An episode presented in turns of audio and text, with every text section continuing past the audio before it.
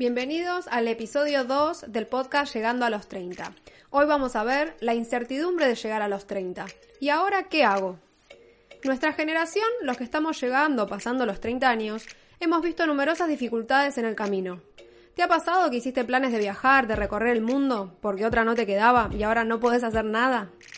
Estamos atravesando una tremenda pandemia, cada uno desde su metro cuadrado, desde su rincón del mundo, viendo todo a través de las pantallas, a través de los lentes de la tecnología. A veces nos parece que los planes y proyectos que hacemos se ven perjudicados, estamos como spoileados. Hoy la pandemia, ayer la crisis del 2008 o la caída de las Torres Gemelas. El mundo vuelve siempre al estado de caos y de pánico, pero sin embargo nuestra generación busca construir puentes, hoy más que nunca. ¿Será porque el acceso a comprar una vivienda es muy difícil para nosotros? ¿Será que hemos visto como nuestros padres, nuestras familias enteras perdían el trabajo de toda una vida o que los bancos se quedaban con los ahorros, como pasó en Argentina? Parece que nos han arrebatado el futuro de nuestras propias manos. Es tan difícil llegar a los 30 cargados de sueños rotos y proyectos no realizados. A veces la frustración es mucha, nos invade, pero no es el fin. Creo que nosotros somos los soñadores, los idealistas, los locos viajeros, los wanderlust, los que amamos conocer, integrarnos al mundo, Soñamos y buscamos la libertad. La libertad de ser, de viajar, de conocer, de tener. Buscamos siempre vivir bajo nuestras propias reglas. Esa es nuestra generación, los que estamos llegando a los 30. Y creo que estamos ante una oportunidad única como generación, porque somos los nativos digitales, y nunca antes en la historia de la humanidad ha sido más fácil crear contenido, o conseguir nuevos clientes, o hacernos visibles ante una audiencia de miles de millones de personas en Internet.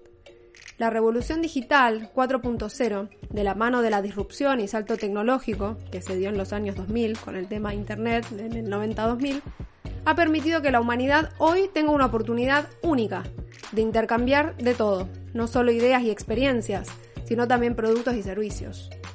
El comercio peer-to-peer, -peer, eso es de persona a persona, es hoy la gran oportunidad del futuro, de este siglo, para cualquier persona que viva en cualquier parte del mundo Solo con una conexión estable a Internet y con un teléfono inteligente de cualquier bajo costo podemos comerciar lo que sea en esta gran aldea global. Por eso creo que ante este escenario es muy importante preguntarnos, ¿dónde estamos parados realmente? ¿Y hacia dónde vamos a ir una vez que salga, que termine esta pandemia? ¿Hacia dónde vamos? ¿Realmente queremos cualquier trabajo que el mercado nos dé?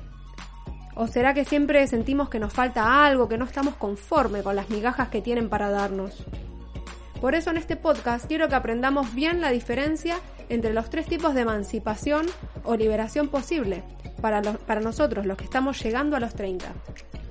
Recorramos juntos este apasionante camino de liberación a través de la emancipación del trabajo en relación de dependencia, decirle chau a tu jefe, chau a tu laburo si no te gusta, también está la emancipación laboral y la emancipación económica, que ahora lo vamos a ver.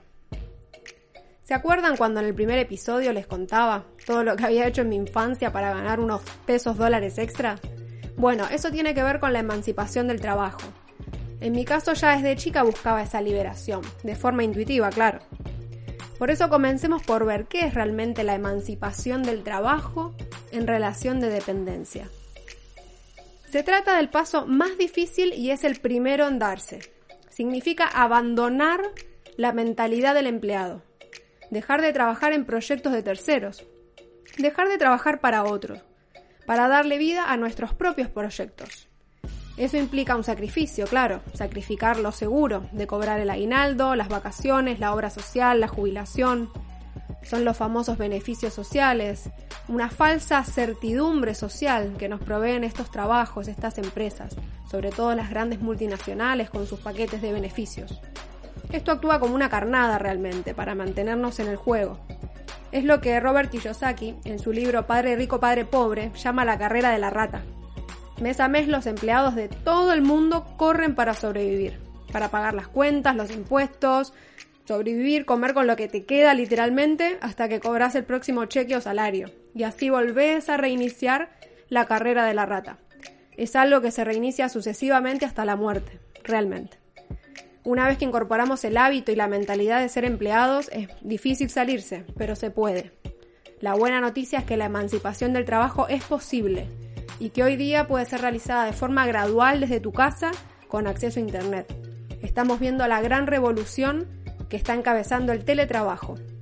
Esa es la segunda gran noticia. El teletrabajo nos permite hacer de todo de forma mucho más eficiente. Es una relación ganar-ganar, porque la empresa ahorra los costos operativos, por ejemplo, de, tener las oficinas, de mantener, de la luz, todos los costos de mantener una oficina, y las personas eh, ganan mucho tiempo, mucho tiempo en la casa. Ganan calidad de vida, se estresan menos porque viajan menos horas, podés eh, controlar tus propios horarios, tu propia agenda, te sentís sin un peso de encima, la verdad. El teletrabajo te va a permitir eso, contar con tiempo extra. Y es muy importante que escuches eso. Ese tiempo extra lo podés hoy invertir en generar tu propio proyecto personal, tu propio proyecto laboral independiente. Podés cambiar de trabajo. Después de esta crisis podés cambiar de trabajo. Podés generar ingresos pasivos. Por eso te invito a que te acerques al sitio web www.emprendolibre.com, porque ahí estoy creando contenidos de mi experiencia para que ustedes puedan generar y monetizar contenido por Internet que aprendan cómo ganar dinero por Internet, cómo hacer negocios hoy en día. De esta forma 4.0 que es el futuro que ya llegó para quedarse. Nunca en la historia de la humanidad se dieron estas condiciones, tan fáciles y tan favorables para el emprendedorismo. Debemos aprovechar este auge de Internet para desarrollar nuestros proyectos, nuestros sueños y poder monetizar aquello que realmente nos interesa y nos apasiona. emprendolibre.com. Veamos ahora cuál es el segundo paso dentro de la emancipación, que es la emancipación laboral. Consiste en separar lo que haces con tu tiempo, de lo que haces para poder generar ingresos pasivos, ingresos extras. Para eso vale explicar que los ingresos pasivos son aquellos que se generan solos, dependen de un trabajo inicial quizás, y después de una mínima supervisión a la semana, al mes, no requieren de tu presencia no es lo mismo que tu trabajo en relación de dependencia, que tenés que ir sí o sí todos los días para poder cobrar. Si te ausentás, no cobras, te despiden. Eso es lo tradicional. En cambio, generando ingresos pasivos, uno no tiene que estar físicamente presente. Todo lo contrario, el negocio funciona solo. Puede ser, por ejemplo, desarrollar una franquicia, una marca, o mismo generar contenidos para Internet ser youtuber, tener un canal, eh, ser un blogger, eh, instagramer, eh, uno está generando ingresos pasivos de muchas maneras. Entonces, eso es lo más importante. Saber que tu realidad es algo negociable. Que lo que estás haciendo hoy lo podés realmente cambiar. Si no estás feliz en tu trabajo, si no te reconocen tus logros, si estás perdiendo el tiempo porque no naciste para eso, porque no es tu lugar en el mundo, podés hoy por hoy en esta cuarentena desde tu casa, llegando a los 30, cambiar tu realidad. La clave está en estudiar a fondo cuáles son las fuentes de generación de esos ingresos pasivos. Pero eso lo vamos a ver en el próximo capítulo. En el episodio número 3 vamos a aprender bien sobre las distintas fuentes de ingresos y de gastos, para lograr siempre obviamente una mayor libertad financiera. Bien, entonces, veamos, les voy a contar un secreto. Cuando era chica, ya les comenté que alquilaba mis libros. Lo hacía de, de hobby, un pasatiempo, tenía muchos libros y era una forma de cuidarlos también, para que la gente no me los rompiera, escribiera o se los quedaba, les cobraba una, una comisión, que muchas veces se las devolvía en realidad. Era como que les retenía algo, hacía una especie de actividad financiera. Retenía 50 centavos a cambio de un libro y cuando la persona me lo devolvía yo les devolvía la plata. En realidad estaba haciendo como una intermediación financiera quedándome con eso de haber sido un poco mayor y haber podido invertir ese dinero me hubiera dado intereses en el tiempo que yo retenía la plata de mis amigos. Era como una prenda básicamente para que no me robaran los libros. Pero bueno, eh, eso anécdota aparte, lo que estaba buscando era generar ingresos pasivos. O sea, lo hice siempre de una forma muy intuitiva. Después me fui dando con el tiempo, me fui dando cuenta, lo fui estudiando y fui viendo los distintos modelos de negocio que hay hoy en Internet. Entonces hay que aprovechar eso, hay que apalancarse en las cosas que realmente nos apasionan, porque esas son las piedras angulares de cualquier proyecto, de cualquier eh, proyecto emprendedor y de la emancipación y libertad financiera que realmente todos como seres humanos anhelamos. Entonces te invito a que tomes tu lápiz y, papel o tu cuadernito que tenés desde el episodio 1 y que anotes eso. Pensá, tomate ahí un café, un tecito, prepárate algo y pensá cuándo fue la última vez que tuviste alguna idea o que hiciste algo con algún capital, con alguna plata, por más pequeño que sea el monto, eh, o de chico, pensá también eh, algún negocio que hayas hecho, alguna venta, eh, alguna intermediación, algo que tenga que ver con el dinero. Pensá eso y anótalo. Busca, busca realmente los recuerdos, tomate el tiempo ahí de reflexión, porque a veces uno encuentra cosas que, se había olvidado y que pueden ser significativas en este momento, pueden ser una, una nueva oportunidad. Bien, veamos ahora la última etapa de la emancipación, que es la económica. Esa es la emancipación total. Es el tercer y último paso. Es cuando ya logramos construir un flujo constante de ingresos pasivos que sea capaz de atravesar cualquier crisis económica. Eso es, lo tenemos diversificado. Tenemos actividades diversificadas y también ingresos de distintas monedas, de distintas divisas. No ganamos todo, por ejemplo, en pesos argentinos o en pesos mexicanos o en pesos chilenos. Tenemos diversificado, podemos ganar quizás en dólares, en euros. Estamos adaptados mejor para poder sobrevivir.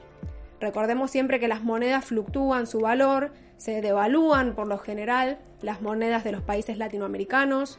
Eso es por la fuerte dependencia de, de, la exportación de commodities, de materias primas, hace que estén sujetas a los vaivenes eh, de los precios internacionales. Los commodities cotizan en mercados transparentes e internacional, entonces no, no ponen precio. Ellos tienen que aceptar el precio internacional. Entonces recordemos eso, es muy importante poder diversificar, no depender de un único sueldo en una única moneda que encima se devalúa constantemente. Hay que salirse de eso, se puede, realmente se puede porque es todo mentalidad. Entonces vayamos a la emancipación económica. Lógico que va mucho más allá de la laboral. Es el tercer paso para poder lograr y hay que diversificar los ingresos y las monedas. Esto puede lograrse creando contenido, por ejemplo en Internet. Pueden trabajar también eh, como freelance de forma independiente en distintas plataformas como Fiverr, Workana, que te permite brindar servicios a cualquier parte del mundo y cobrar en dólares americanos. Está muy bueno, es una maravilla. Como ven, la revolución de la economía digital nos permite diversificar los riesgos y todos los problemas de depender de una única fuente de ingreso. Hoy es más fácil que nunca lograr la independencia financiera y económica con estas nuevas tecnologías de la información y de la comunicación. Realmente todas las tenemos al alcance de la mano y hay que aprovechar. ¿Se hunde el mundo en una crisis financiera? La verdad no lo sabemos, pero sí sabemos que las crisis son oportunidades y esta es la oportunidad ideal para que te pegues el salto financiero aprovechando los nuevos hábitos de consumo digital que están haciendo acelerados por esta pandemia que estamos todos sufriendo en este 2020. Así que los espero en el próximo episodio, el número 3. Ahí vamos a estar aprendiendo cómo generar los ingresos pasivos, por ejemplo, y cómo organizar un poco nuestros gastos. Sigamos emprendiendo.